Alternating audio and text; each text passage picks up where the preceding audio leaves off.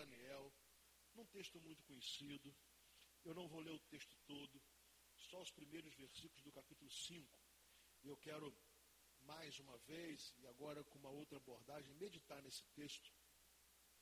E meditar num texto que tem uma relação profunda com a nossa vida cristã, com a nossa relação com Deus, com a, a, o tempo em que nós temos de oportunidade que Deus nos dá para vivermos na tua presença e, sabemos que Deus é bom, Ele nos abençoa, Ele cuida, mas que nós precisamos entender o caminho, o tempo dele e como vivermos na presença do Senhor de uma forma que lhe agrade. O tema da mensagem quem vive em pecado despreza o sagrado. Anotou aí, Maico? Se perguntar depois não, né?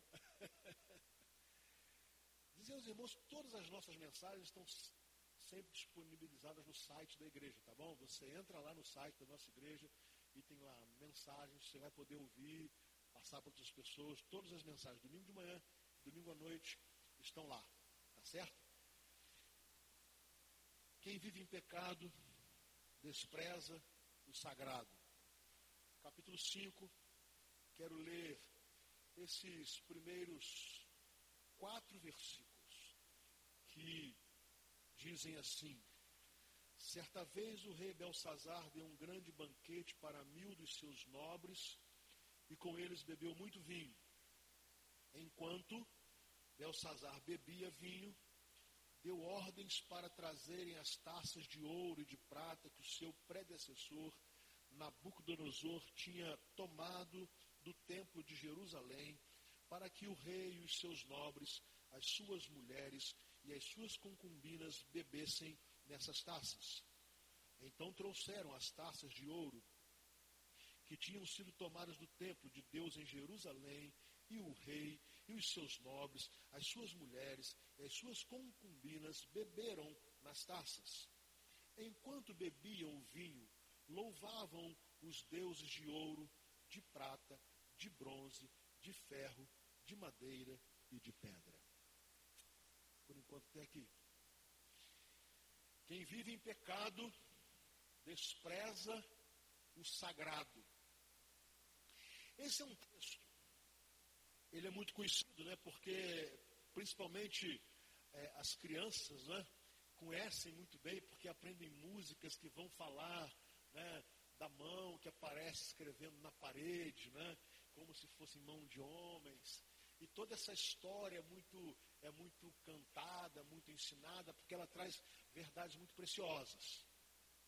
A história do rei Belsazar, que na verdade ele era filho do rei Nabonido e que por um tempo ele estava ocupando o reinado, não era ele exatamente o rei da Babilônia, mas ele estava ocupando o reinado da Babilônia. Ele era um homem que ele era um pagão. Aliás, o seu nome, Belsazar, significa é, é, de uma, é, aquele que, a quem o, o Deus Bel protege, ou que o Deus Bel proteja o rei.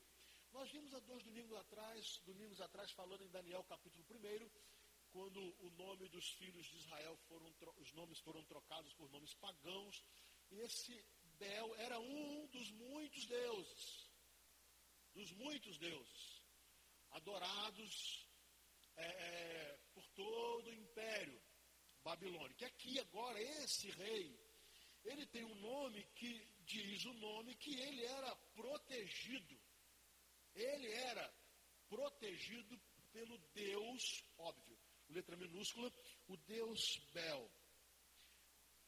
É bom também nós nos lembrarmos que a Babilônia era, até então, um império invencível. Uma fortaleza bélica intransponível. Uma potência econômica. Era o grande império babilônico que havia, que havia conquistado grande parte da terra. Nesse tempo, o povo de Israel estava cativo, estava exilado. E aqui no capítulo 5 vai nos contar uma grande festa. Aliás, é, os palácios dos governantes sempre são marcados por grandes festas. Né? Por exemplo, quando nós estudamos a, a, a, história do Império Romano, nós estudamos muito sobre as festas romanas, é, é, as bacanais romanos, festas imorais de glutonaria ou de sexo pervertido, de todo tipo de, de devassidão. Sempre onde há um grande poder, existem grandes festas. Ou vocês acham que em Brasília não há? Aquele povo adora uma festa, gente. Ainda mais com o nosso dinheiro. Aquele povo adora, aquilo rola festa para tudo quanto é lado. Só que o texto vai nos contar que houve uma festa, mais uma festa, e essa festa, é, o Belsazar, ele proporcionou essa festa, ele deu um grande banquete para mil dos seus nobres, e com eles bebeu muito vinho. Um outro detalhe desse texto é que os poderosos gostam de festejar com os nobres, né? com a elite.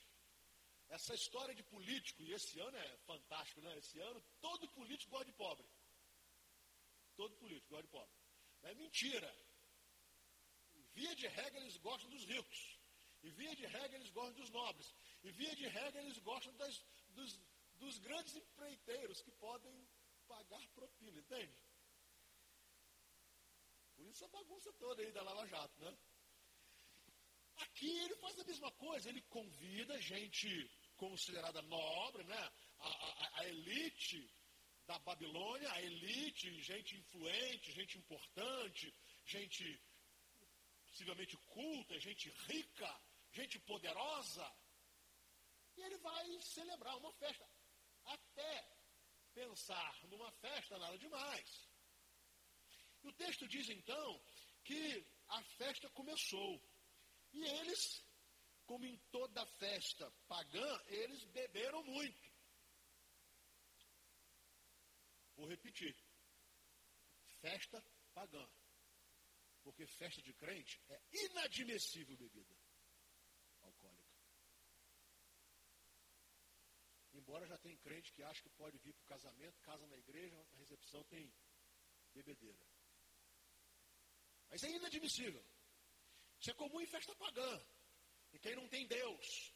Em quem deposita a alegria é, unicamente nesse tipo de coisa. Então aqui, o texto de até aqui, tudo normal para pagãos. Um rei poderoso, o imperador da terra, muito rico, reúne gente poderosa, gente rica, gente influente, e dá uma festa que não tem nada a ver com Deus, então rola de tudo.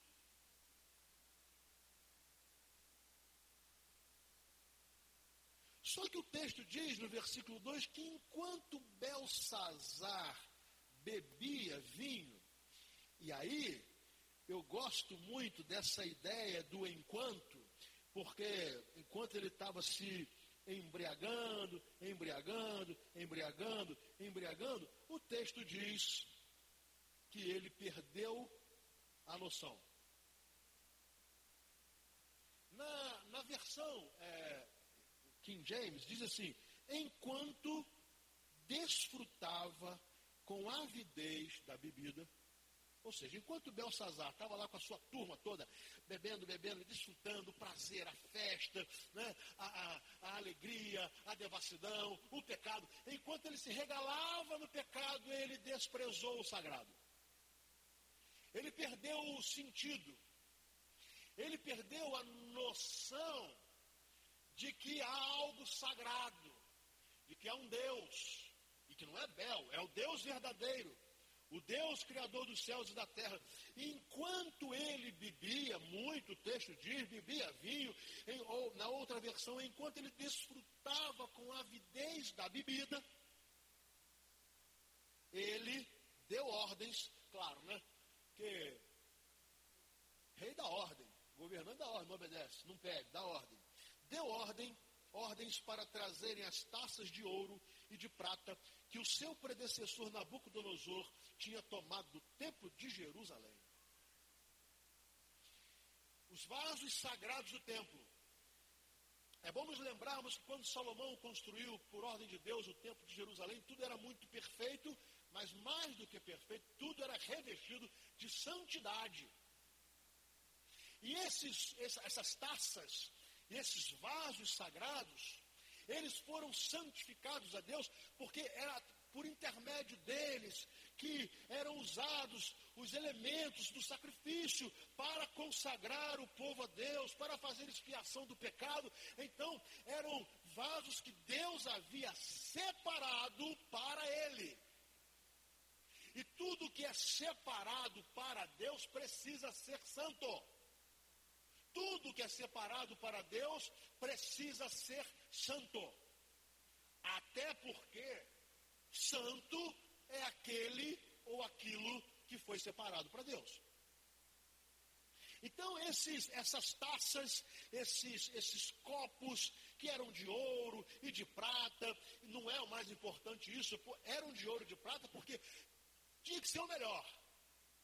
Mas esses utensílios do templo não eram levados para casa, esses utensílios do templo não eram não era para ser usados para tomar o vinho com a família, esses utensílios do templo não eram não era usados para, para tomar água, esses utensílios do templo não eram usados para uma fé. Não, eles eram consagrados, é de Deus, pertence a Deus, é para o culto, é para o serviço, é para o sacrifício, ninguém pode usar de forma diferente. Só que tem uma coisa. Quando um homem anda em pecado, ele despreza o sagrado. E agora a orgia na corte de Belsazar, a noitada de pecado, tirou o censo, o tino do rei. E ele que tinha todos os vasos e copos e taças que ele queria ter, com certeza os vasos e as taças do, da corte de Nabucodonosor também eram de ouro e eram de prata não faltava riqueza à Babilônia. Mas ele perde o sentido e com uma, uma intenção de desfazer, profanar, desprezar o que é sagrado, ele manda buscar a, aquelas, aquelas taças, aqueles vasos, e o texto diz que ele vai então usar o que era sagrado. E ele começa a beber com os nobres, com as suas mulheres, com as suas concubinas, e a ordem do rei foi obedecida. Trouxeram as taças de ouro que tinham sido tomadas do templo de Deus em Jerusalém. E o rei e os nobres, as suas mulheres, as suas concubinas, beberam das taças, nas taças, e enquanto bebiam, louvavam a outros deuses. Então presta atenção. Quando o homem vive em pecado, ele despreza o que é sagrado, e quem despreza o sagrado vai servir a outros deuses. Não tem jeito. Não tem jeito. Por isso, Jesus, no Sermão da Montanha, vai falar tanto sobre um reino diferente. Ele diz categoricamente que é impossível servir a dois senhores. Agora, meus irmãos, que bebida é esta?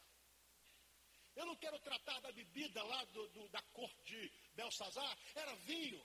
Eu quero falar de tudo aquilo que nos embebeda, de tudo aquilo que nos embriaga e nos tira o senso do sagrado, de tudo aquilo que nos deixamos embebedar ou embriagar, todo pecado que nos embebeda e nos tira o tiro espiritual.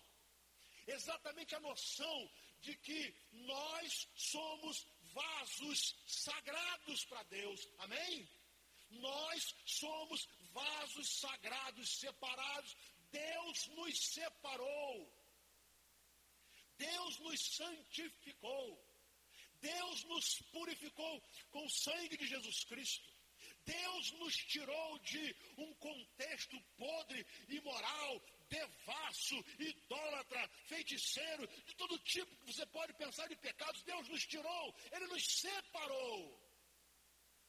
Mas todas as vezes que nós nos deixamos embebedar pelo pecado, nós desprezamos o sagrado e fazemos com que a nossa vida seja utilizada pelos pagãos, pelos homens e mulheres sem Deus, pelas festas de Satanás, pelas orgias, pelas bebedeiras, pela imoralidade, pela podridão, por tudo que é nojento, nós desprezamos o que Deus consagrou nós desprezamos o que Deus fez santo. E às vezes nem percebemos, né? E por que não percebemos? Porque estamos embriagados. Não percebemos porque bebemos demais do pecado. Não percebemos porque o álcool do pecado subiu à nossa cabeça. Não percebemos porque a, a, é, toda a droga que tira de nós o senso do que é de Deus faz com que percamos valor, os valores e, e, e tratemos das coisas sagradas como se fossem coisas profanas. Eu me lembro que há pouco tempo atrás agora, tem um bom tempo, tivemos a ceia do Senhor aqui. Não foi agora, no ano passado, ano atrasado, não me lembro. E todo mundo celebrou, e muitos jovens celebraram a ceia do Senhor, que é sagrado. Acabou aqui, e depois grande parte deles estava na boate, lá em Piraputinga. Sabe o que é isso? Quem está em pecado, despreza o que é sagrado. Quem está dominado, embriagado pelo pecado, não sabe fazer a diferença. Quem está embebecido pelo pecado, não consegue entender que foi separado por Deus para uma vida santa. Belsazar era pagão. pior é quando crentes fazem como Belsazar. O pior é quando os crentes é que se deixam embriagar e não precisa ser literalmente o bebida alcoólica. Qualquer tipo de pecado que nos tira o senso de uma vida espiritual, de que eu sou separado, de que Deus me considera santo, de que Ele me justificou. E aí, óbvio, é claro, qual era a turma de Belsazar? A turma do pecado. Claro. A, a, quem Belsazar convidou para, o, para a festa? Os que lhe, lhe, lhe eram parecidos. Parecidos. Gente do pecado, gente da imoralidade, gente que levava esposa, concubina, amante, isso e aquilo, gente que queria farra, pecado, só isso, claro. Belsazar queria estar rodeado de iguais. É por isso que a palavra de Deus em Hebreus capítulo 10, versículo 25 diz: Não deixemos a congregação como é o costume de alguns. O Salmo 133 vai nos alertar, ó, oh, quão bom e quão suave é que os irmãos vivam em união. A palavra de Deus vai nos falar, o, o poeta bíblico, um ao outro ajudou, e a seu companheiro disse: esforça-te. Agora, quem vive em pecado, ele quer estar rodeado dos seus iguais. Mas, meus irmãos, o que Belsazar fez era tão sério. Ele tomou os vasos sagrados do templo de Jerusalém e os dedicou a Satanás. Por isso o texto diz que depois de todo mundo muito doidão, eles começaram a louvar os deuses de ouro, os deuses de prata, de bronze, de ferro, de madeira e de pedra. Agora eu digo mais. Pode ser que você esteja embebedado pelo seu sucesso. Pode ser que você esteja embebedado por sua inteligência. Pode ser que você esteja embebedado porque você está progredindo tanto na sua vida profissional e social que você não sabe mais o que é sagrado.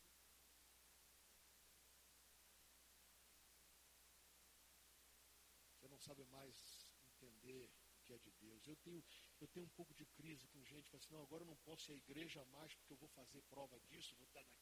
Não, eu, eu, assim, eu fico meio em crise, porque primeiro pede que Deus abençoe. Eu, eu assim, eu tenho um pouco de dificuldade com esse negócio. Deus abençoa. É a primeira coisa que faz esquecer das coisas de Deus. Eu, eu tenho crise com isso. Eu tenho crise. Gente que cresce na vida profissional, a primeira coisa que faz se esquece de Deus. Oh Deus, obrigado, o Senhor me ajudou, o Senhor me abençoou. Aí Deus, aí, a primeira coisa.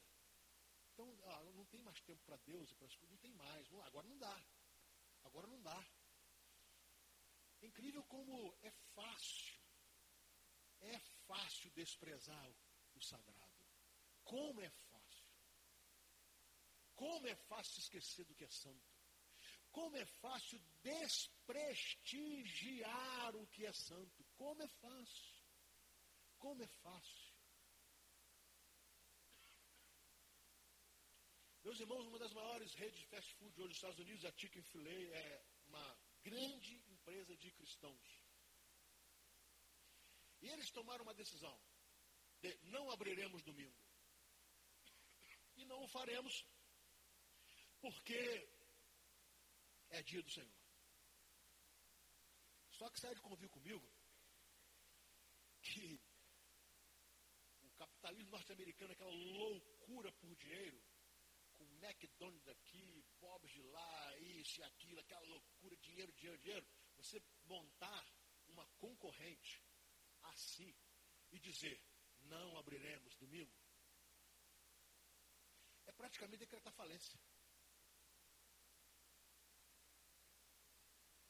É impressionante que, apesar de. E outra coisa, é, um, é, um, é, é uma empresa que faz, por exemplo, lá onde Danilo mora, seminarista, é desconto para tudo quanto é lado. A visão do, do, dos, dos donos é servir a Deus com aquilo que Deus lhes deu. Impressionante. Agora, depois de ter sido muito criticado, inclusive pela comunidade LGBT lá dos Estados Unidos, não sei nem se é o seu nome, mas essa comunidade, porque eles se posicionaram a favor do casamento bíblico, um homem com uma mulher e tal, de muita pressão, de boicote, essas coisas todas. Agora, quando houve o atentado na boate gay lá em Orlando, aí os donos disseram o seguinte: agora aqui em Orlando nós vamos abrir domingo. Por um tempo todo o dinheiro arrecadado será para socorrer as vítimas que estavam na boate. Percebem? Que agora eles estavam cultuando a Deus também? Sabe, meus irmãos, nós estamos vivendo um tempo em que os crentes estão desprezando por qualquer coisa o sagrado. Deixam Deus por qualquer coisa, a igreja por Sabe, a primeira, o primeiro compromisso que se tira da agenda é a igreja. Primeiro. Eu ainda vou cair aqui, né, Raquel? Raquel fala comigo todo dia. Você ainda vai cair lá. E o dia que eu cair, ela vai dar amém, eu avisei, né? ela vai falar isso a ela.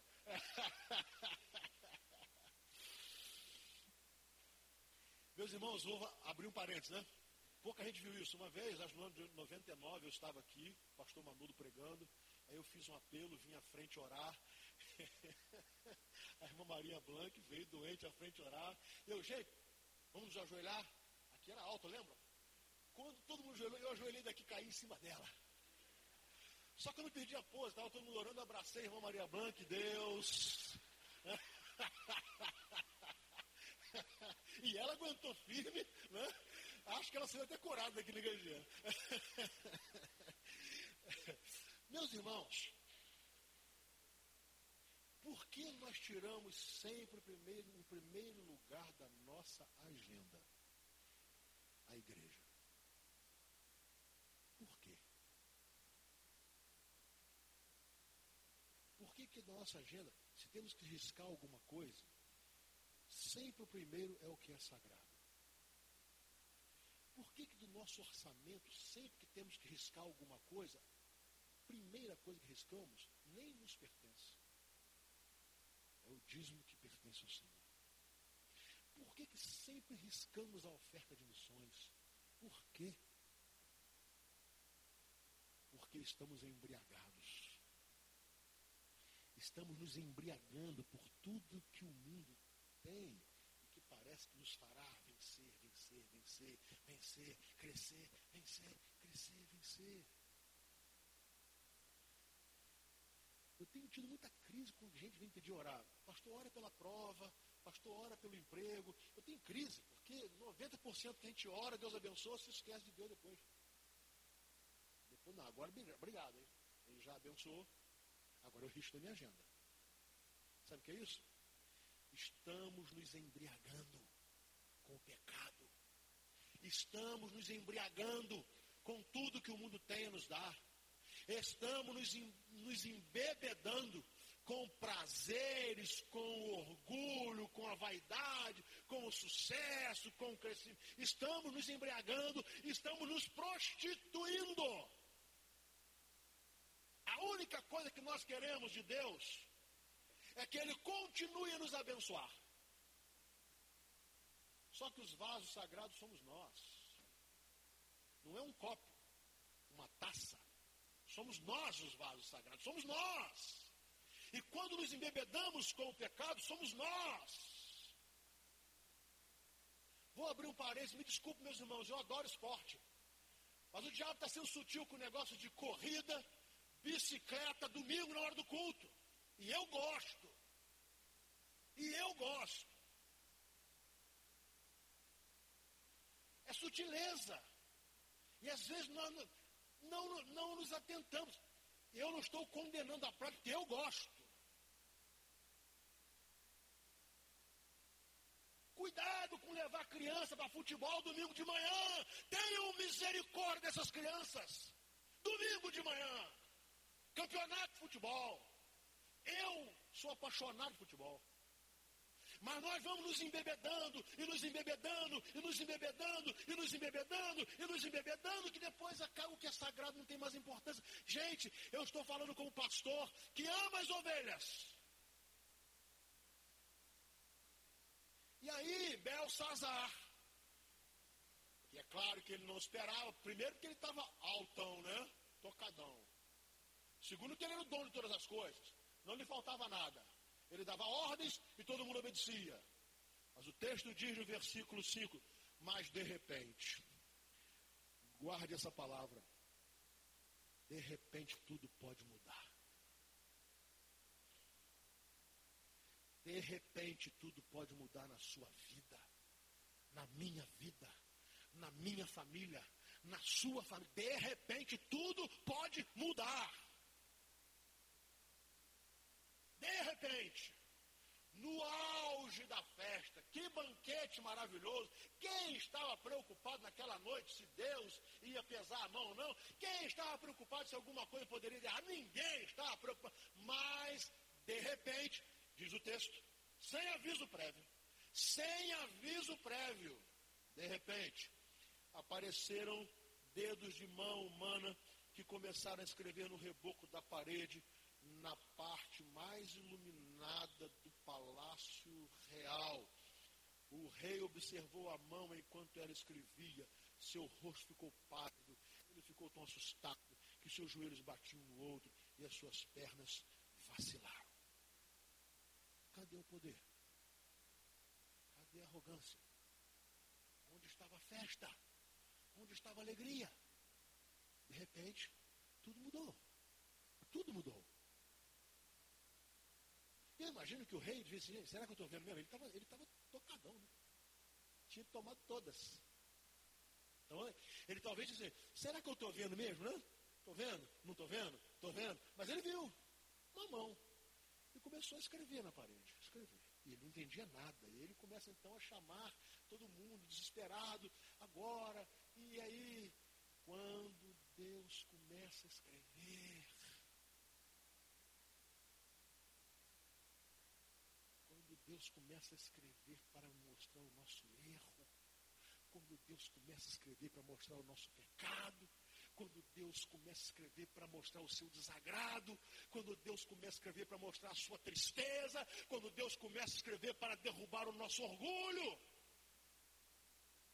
E ele chama todo mundo, e ninguém tinha condições de interpretar, ninguém, ninguém, ninguém, ninguém, ninguém. Prometeu dinheiro, prometeu prêmio, prometeu tudo que, o que podia, até que a rainha, ouvindo isso, se lembrou que tinha um camarada lá chamado Daniel. E que Daniel era servir ao Deus dos hebreus. E ele chama Daniel. E ele vai lá e começa a oferecer a Daniel também tudo que tinha, dinheiro, prata, ouro, roupa, aquele negócio todo. Daniel diz: Fica com o que é teu, mas eu irei te dar a interpretação. E aí, Daniel começa a contar uma história. Diz: Olha, o teu antecessor Nabucodonosor era dono de toda a terra, poderoso, vitorioso, expandiu o reino. Quando ele, quando ele se voltou, ignorou, blasfemou contra o Deus de toda a terra, Deus lhe tirou o reino. E ele foi comer e viver junto aos animais.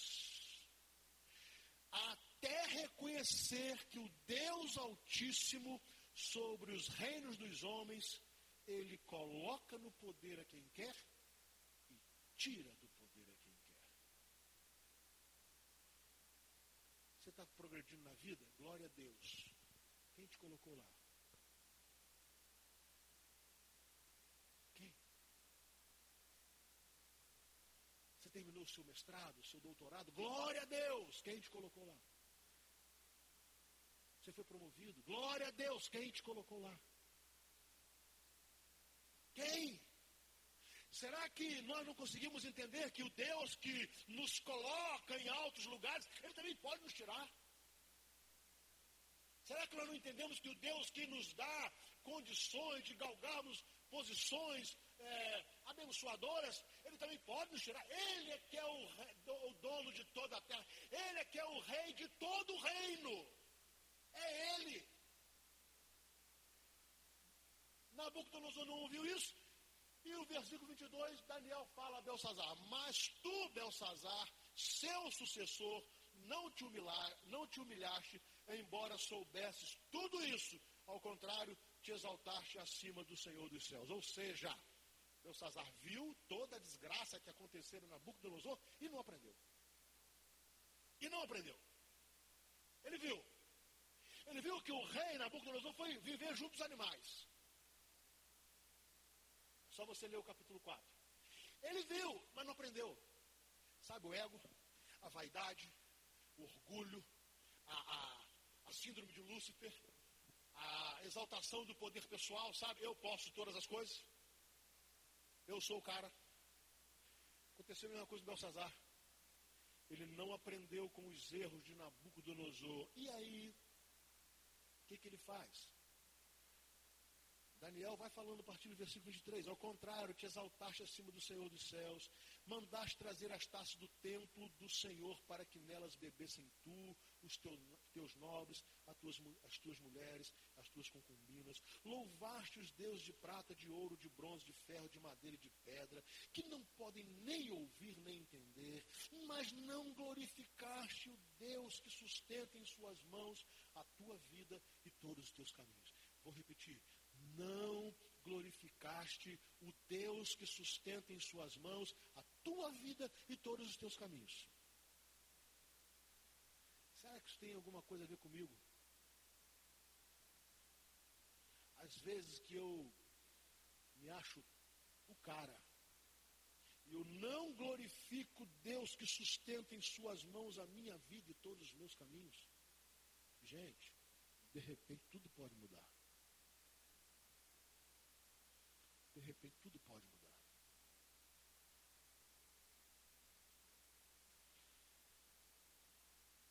Versículo 24. Por isso ele enviou a mão que escreveu as palavras da inscrição. E esta é a inscrição que foi feita. Mene, mene, tekel, parsim, ou em outras, outras traduções, um farsim. Ah, beleza. E daí? Ele escreveu que, que significa essa escrita na parede? Daniel diz: Este é o significado dessas palavras. Mene, Deus contou os dias do teu reinado e determinou o fim. Tekel, foste pesado na balança e achado em falta. Pérez, teu reino foi dividido e entregue aos medos e persas. Deus colocou um ponto final. Deus colocou um ponto final. Cadê a arrogância? Cadê a prepotência? Cadê o poder? Cadê a noção de que sabe e pode mais que todo mundo? Onde estavam agora as, a, as bebidas? Onde estavam agora toda a corte reunida? Onde estaria agora toda a corte reunida? De que serviria agora os nobres, os magistrados, todo mundo reunido? As danças, as mulheres, as festas. Agora, para que serviu tudo isso? Se num determinado momento Deus decidiu botar um ponto final. A pergunta é: e se Deus decidir fazer isso conosco? E se Deus decidir que é agora, que a sua mão vai escrever uma sentença sobre as nossas vidas, se Deus decidir, e se ele decidir fazer isso na minha casa, e se ele decidir fazer isso no meu casamento, e se ele decidir fazer isso na vida dos meus filhos, e se ele decidir fazer isso com o meu emprego, e se ele decidir fazer isso com o meu dinheiro, e se ele decidir fazer isso com a minha saúde, e se ele decidir, o que eu poderei fazer? É impressionante que nós repetimos os mesmos erros de Belsazar, não aprendemos com os erros dos outros. Agora havia uma sentença. Rei, já era. Chegou a sua vez. Chegou a sua hora. E assim como todos os reinos passam, o teu também passará. Você foi os seus dias foram, foram contados e Deus determinou o fim desses dias. Por quê? Porque você foi pesado na balança e foi achado em falta. Claro, ele vivia em pecado, por isso profanava o sagrado, desprezava o sagrado, desprezava o que era santo, desprezava a santidade, desprezava o Deus verdadeiro e vivo. Ele desprezava tudo isso desprezava o povo de Deus que estava cativo em sua terra. Então foi pesado na balança, foi achado em falta. Agora deixa eu falar uma coisa para você. Claro, se todos nós tivermos os nossos atos pesados na balança, nós também seremos achados em falta. Não é? Só que tem uma coisa. Quem faz o contraponto nessa balança é Jesus Cristo. Amém? derrama o seu sangue precioso no vaso sagrado que somos nós. Ele pega essa balança que está completamente desigual, pendendo só para um lado e para o lado ruim. E ele faz um contrabalanço, porque ele vai no vaso sagrado que somos nós e derrama o seu sangue precioso. Mas preste atenção, Jesus só derrama um sangue precioso naquele que quer ser um vaso sagrado para Deus. Claro que nós seríamos achados em falta. É óbvio que nós seríamos achados em falta. Só não seremos achados em falta se o sangue de Jesus Cristo, Filho de Deus, nos purificar de todo pecado. Agora, nos purifica para sermos salvos. Nos purifica para sabermos a diferença entre o que é profano e o que é sagrado.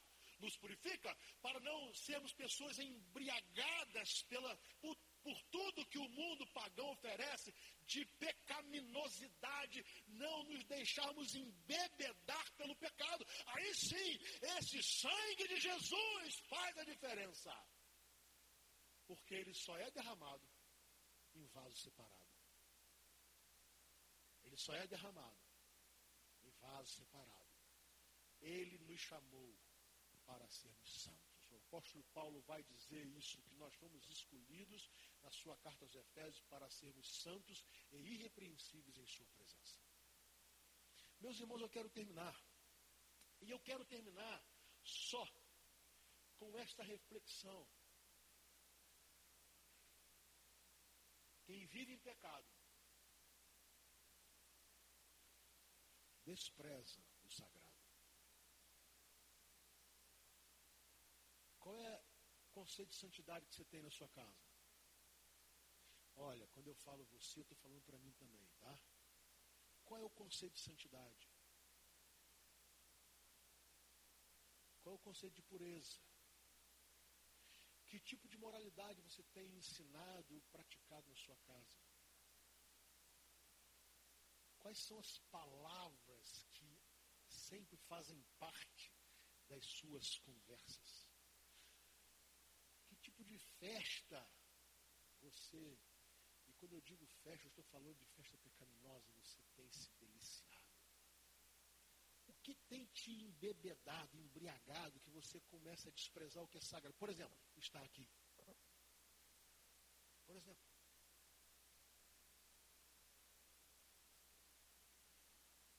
que os nossos filhos estão recebendo? Será que eles sabem que nós somos vasos sagrados? Ou eles também estão sendo embriagados porque nos veem embriagados por tudo que o mundo tem a nos oferecer?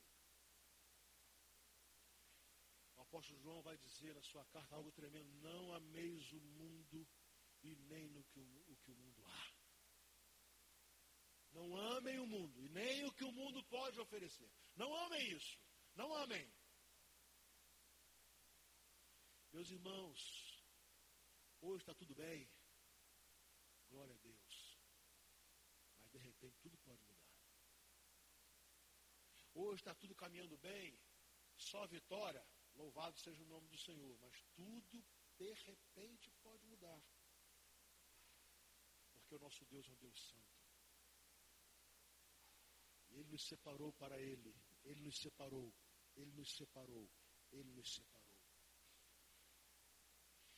E a minha conclusão é, pedindo a mim e a você uma reflexão pessoal, no máximo familiar, ninguém apontando dedo para ninguém. Pessoal, no máximo familiar. Será que eu ainda tenho dado valor às coisas sagradas? Por exemplo, o dia do Senhor.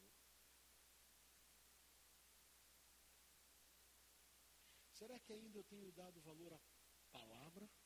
E a leitura e meditação na palavra tem tido importância real?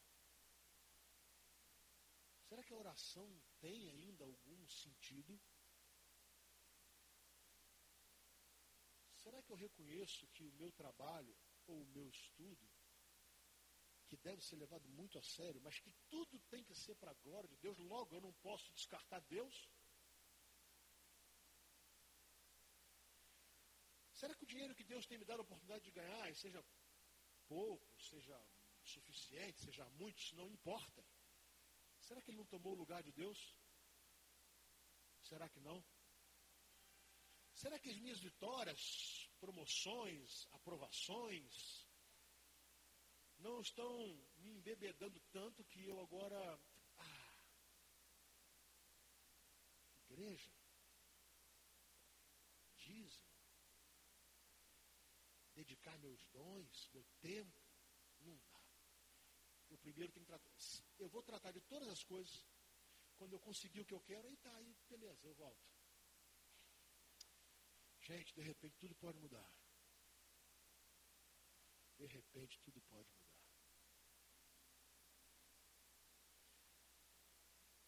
E para não ser achado em falta na balança quando for pesado, primeiro eu tenho que ter o sangue de Jesus Cristo.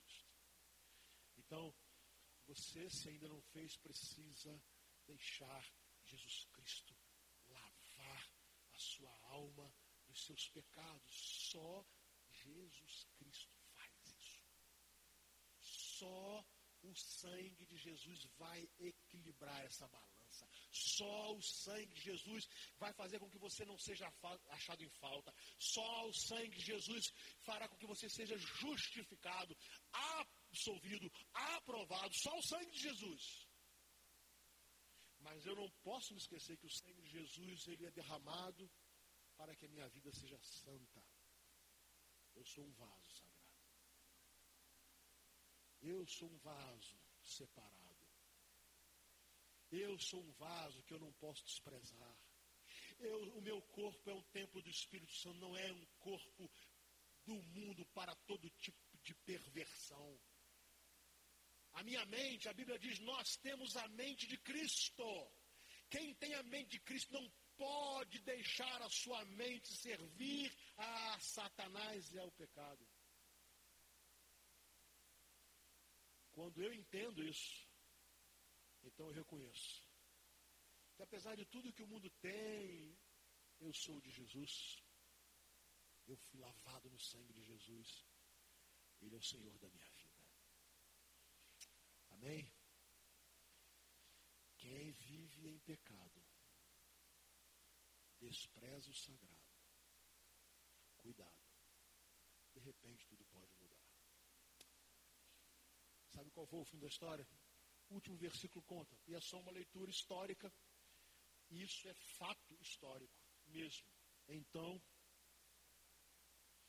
por ordem de Belsazar, vestiram Daniel com um manto vermelho. E agora ele pensou que com, dando coisas poderia resolver o seu problema. Puseram-lhe uma corrente de ouro no pescoço e o proclamaram o terceiro em importância no governo do reino. Naquela mesma noite, Belsazar, rei dos babilônios, foi morto e Dario, o Medo, apoderou-se do reino com a idade de 62 anos. Acabou. Vamos colocar em pé. Vamos adorar ao Senhor.